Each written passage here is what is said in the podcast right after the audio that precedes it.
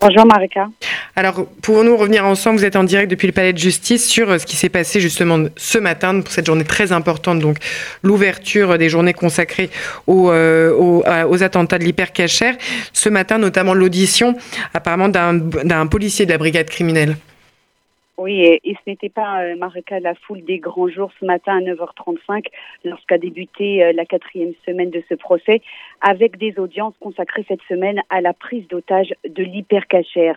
L'exposé des faits tels qu'ils se sont déroulés ce vendredi 9 janvier à partir de 13h05, c'est froid, c'est très technique, mais c'est indispensable pour comprendre ce qui s'est vraiment passé.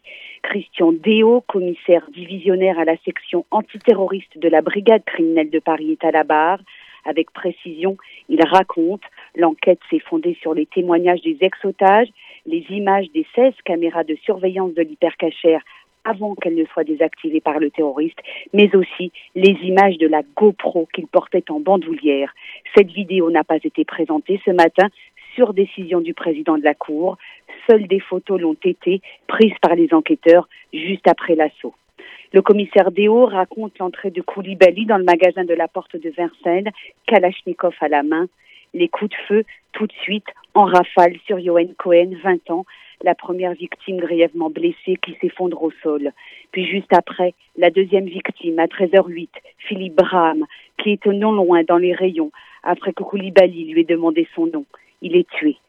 Les clients tentent de fuir vers l'arrière, espérant s'échapper vers l'extérieur.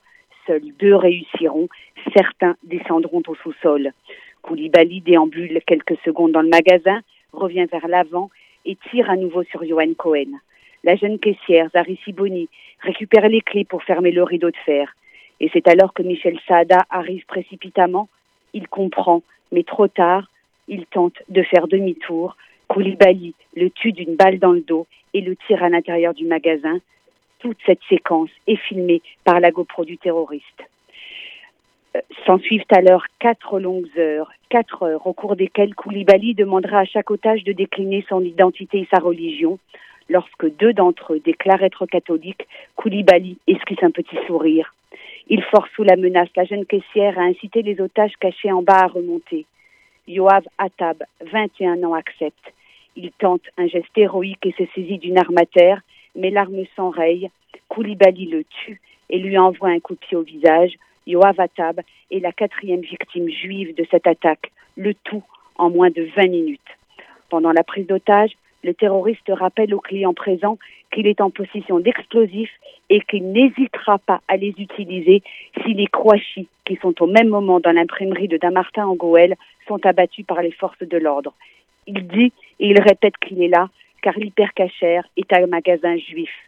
Dans son ordinateur retrouvé après l'assaut, les enquêteurs retrouveront d'ailleurs des recherches effectuées peu avant l'attentat portant sur trois magasins cachers du 16e arrondissement de Paris et un autre dans le 17e. Après le récit de l'enquêteur, place aux questions du président, Régis de Jorna, qui relève la cruauté de Koulibaly alors que Johan Cohen gît à terre et génie avant d'être abattu à son tour. Le négociateur du RAID et le psychologue qui ont communiqué avec le terroriste nous ont parlé d'une personne froide, déterminée et sans aucune empathie pour les victimes, raconte encore l'enquêteur. Il montre un PowerPoint de photos prises tout de suite après l'assaut. On devine les corps des victimes encore à terre. On voit des cartons renversés dans les allées, des paquets de farine qui ont servi à bloquer la porte arrière du magasin, les caddies sur lesquels Koulibaly a permis aux otages de s'asseoir pour manger. Et puis il y a les armes, Kalachnikov, chargeurs, pistolets. Le sac de sport de Koulibaly qui contenait les explosifs a été retrouvé sur place. 20 bâtons de dynamite qui, s'ils avaient été activés, auraient entraîné un effondrement de l'immeuble, dit encore l'enquêteur. Au palais de justice de Paris, Laurence Goldman pour RCJ.